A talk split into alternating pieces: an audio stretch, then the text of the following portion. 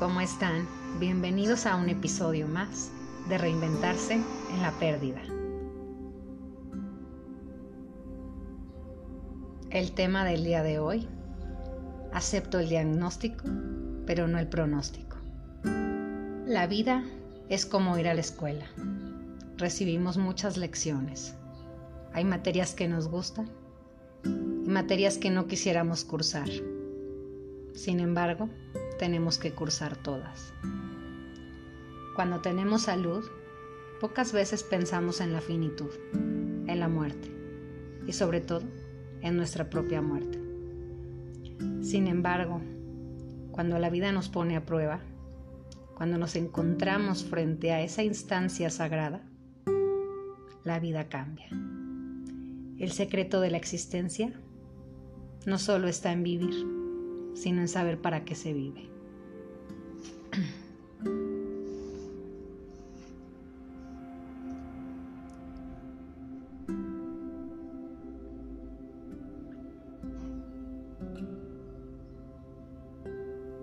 ¿Qué le da sentido a tu vida?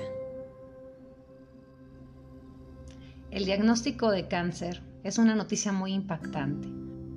Al recibir este diagnóstico es común hacerse preguntas sobre sus causas, eh, sentir culpa, si se, si se hizo algo para provocarlo, si es hereditario, porque a mí palabras eh, como muerte se vienen a la mente, quimioterapia, hay una preocupación por la autoimagen, dudas sobre el tratamiento, eh, si será caro, si, si tengo el dinero para eso o el seguro.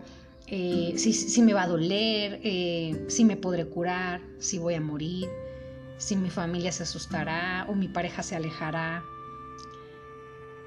Basta con que el médico diga la palabra cáncer para que el paciente, para que la persona se pueda alterar, para vernos afectados. Al tener un diagnóstico de cáncer comienza un largo viaje en el cual se manifestarán cambios en la salud física, mental, emocional, social y espiritual. Esas primeras citas con el oncólogo son parte del comienzo, del comienzo de este viaje, que si tienes un diagnóstico de cáncer, una enfermedad terminal o alguna situación que comprometa tu vida, es un viaje, es un viaje que inicias en el cual tienes que tomar muchas decisiones, tienes que estar informada sobre lo que estás viviendo y es necesario que cuentes con apoyo, que tengas redes de apoyo y que si es necesario contar con la ayuda o la asesoría de un psicólogo, tanatólogo o en este caso un psicólogo, lo hagas. Si estás atravesando una situación así o conoces a alguien que lo esté viviendo, este episodio es para ti. Acompáñame.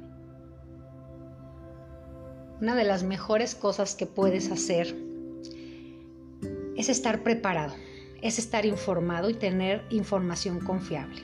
Es importante tener eh, claro que tenemos que tener antes de la consulta, durante la consulta y después de la consulta un plan estratégico. Cada vez más personas eh, cuando acuden al, al oncólogo van con esa intuición de que probablemente pueda haber cáncer, porque cada vez hay más información sobre los síntomas, porque antes de ir al oncólogo muchas veces acudimos primero a médicos, eh, a otro tipo de especialidades, a otro tipo de estudios donde hay cierta información que nos dice que puede haber algo más. Hay veces que te sometes a una biopsia, a estudios, que de alguna manera sabes que el resultado puede ser cáncer, que puede ser positivo.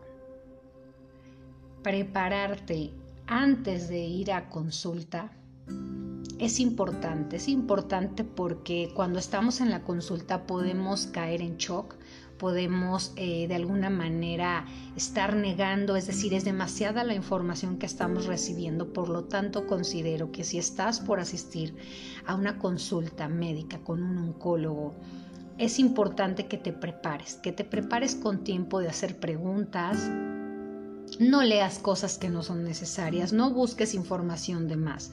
Estamos hablando en esta primera etapa de preguntas, de dudas, de miedos que tengas. los puedes anotar en una hojita, en una libreta, incluso si vas a ir acompañada con alguien que es muy importante, puedes comentarle a esa persona. Eh, durante la, la consulta es importante ir acompañado. ¿Por qué es importante ir acompañado? Porque la información puede ser muy fuerte al recibirse. Eh, habrá mucha información que el oncólogo va a compartir y los términos o la forma de expresarse muchas veces y sobre todo en ese primer momento no se entiende porque estamos en shock. El choque, el choque emocional de, alguna manera eh, llega para frenar la noticia, es decir, para darnos tiempo de entender y aceptar lo que nos está ocurriendo. Incluso puede haber una negación de no, no, a mí no, a mí no me puede estar pasando. Es decir, es esta defensa, este mecanismo de defensa que tu cuerpo tiene para defenderte y para no caer en la locura. Es decir, es tan grande el impacto, es tan grande el diagnóstico que evidentemente entra ese mecanismo de defensa, es esa sabiduría de tu cuerpo, ese cuidado, ese amor que tu cuerpo tiene a tu ser que lo cuida. Pero estando en ese mecanismo de defensa o en ese choque emocional, no puedes recibir toda la información que es importante saber, porque el médico nos está dando un pronóstico y muy probablemente un diagnóstico o un tratamiento a seguir. Es decir, qué se va a hacer, qué se necesita hacer, cirugía, radioterapia, quimioterapia. Es decir, hay muchísimas cosas hoy en día para el tratamiento del cáncer. Entonces, ir acompañado de alguien que pueda asumir esa información o que pueda hacer las preguntas que para ti son importantes es fundamental. Ahora, muchas veces no es que no tengamos una red de apoyo, no es que no tengamos un familiar o un amigo que pueda acompañarnos a esta consulta. Sí lo tenemos, pero a lo mejor nuestro familiar está también tan angustiado igual o más que nosotros, que a lo mejor no es la persona más adecuada para hacer esas preguntas o para recibir esa información que es importante para tu proceso, para tu tratamiento. En este tipo de casos, los psicooncólogos pueden acompañar y pueden hacer este servicio de acompañamiento donde van a notar todo, todo lo que el médico diga, todas tus dudas, todas las preguntas que sean necesarias hacer, toda la información referente para que en otro momento en el que estés más tranquila lo puedan platicar. Después de la consulta, después de la visita al oncólogo, después de esa consulta van a venir muchas preguntas, sobre todo las preguntas eh, muy comunes eh, debo decirlo, debo comentarlo o debo mantenerlo en secreto. Es decir, debo compartirlo con mis amigos, debo de compartirlo en el trabajo, debo no o no decirlo. Incluso todavía aquí entre otro tema, que en otro, en otro episodio lo voy a desarrollar, el, ¿le digo a mi familiar que tiene cáncer o no? Le digo a mi papá, a mi pareja, a mi hijo que tiene cáncer y que es terminal o no. Es decir, ese es otro tema, lo vamos a abarcar, pero en este caso en el que estás tú con un diagnóstico de cáncer, con un diagnóstico de enfermedad que pone en riesgo tu vida, una enfermedad que te hace recordar la finitud y que de alguna manera te hace pararte y decir, ¿cuál es mi propósito de vida? ¿Para qué estoy aquí? Quiero vivir, pero el solo querer vivir no me alcanza y tengo que empezar a actuar para poder recuperar mi salud. Creo que es importante tener claro, claro varios puntos que pueden ayudar y sumar a esta situación en la cual la salud se ve comprometida. Una estrategia que no construye salud, es decir, que, que no me cura, que no me sana, sino que me debilita, es resignarte al diagnóstico y al pronóstico, lo que determina o reduce el tiempo de supervivencia. Contrario a esto, ocurre cuando el paciente acepta el diagnóstico, acepto el diagnóstico, tengo cáncer, pero no el pronóstico. La idea es que al no aceptar la imposibilidad de recuperar la salud, al no aceptar el decir, eh, tengo este este pronóstico y me queda tanto tiempo de vida o, hay muy poca posibilidad de recuperar la salud, de alguna manera eh, te dedicas a crear la salud. Creo que los médicos tienen una idea, experiencia práctica, conocimiento, toda la teoría para saber que el pronóstico que te están dando está basado en lo que ellos conocen y que es un pronóstico muy cercano a la realidad. Pero también creo que cuando hay una intención y cuando podemos aprender a descubrir cómo despertar nuestros recursos y nuestra farmacia. Hay un libro hermoso que es El Laboratorio del Alma, que, habla de esto, donde nos invita a despertar y a conocer nuestra forma de producir esa medicina que ayude a sanar, que ayude a recuperar la salud. Nos da esperanza, nos hace sentir que podemos y que para esto es importante, es decir, vamos a seguir todas las indicaciones del médico, vamos a hacer todo lo médicamente posible. Aquí no estamos hablando de, omitir o de quitar o de no hacer, estamos hablando de agregar un valor más, un valor agregado, de agregar una idea, una intención, de tener fe, de tener esperanza, pero sobre todo de ser intencionales con tu proceso de recuperar tu salud. Hay estudios que han demostrado que la conexión entre la mente y el cuerpo y la psiconeuroendocrinoinmunología nos ayuda a entender mejor cómo se transforman las emociones en sustancias químicas, moléculas de información que influyen en el sistema inmunitario. Y esta nueva rama de la ciencia nos enseña que la mente es la primera línea que tiene el cuerpo para defenderse de la enfermedad, del envejecimiento y la muerte, y alinearse a favor de la salud y del bienestar. El tratamiento de modelo de sanación holística que se maneja en la salud mental, eh, en el cual eh, lo desarrollo, trabajo con, con mis pacientes, es a través de la conexión biopsicoemocional y espiritual. Es decir, no solo vamos a atender la parte física, la parte física la está atendiendo la medicina, la está atendiendo el oncólogo, pero también tenemos que trabajar con la mente, con las emociones, con todo lo que te hace eh, mejorar tu estado de salud, es decir, aquí entrarían las creencias, que ahorita vamos a hablar de ellas más adelante, eh, en este tipo de modelo de tratamiento con el que trabajo veo al paciente como un ser humano y trabajo en esa conexión de médico, paciente y familia, una triada hermosa, trabajando la curación desde afuera, pero para llevarla hacia adentro y desde adentro hacia afuera, porque la curación es la parte de afuera, la parte física, curo la enfermedad, pero la sanación es de adentro, viene de mí, para mí y sale hacia afuera. ¿Es lo mismo sanación que curación? No, no es lo mismo, es diferente. Eh, una persona puede curarse de cáncer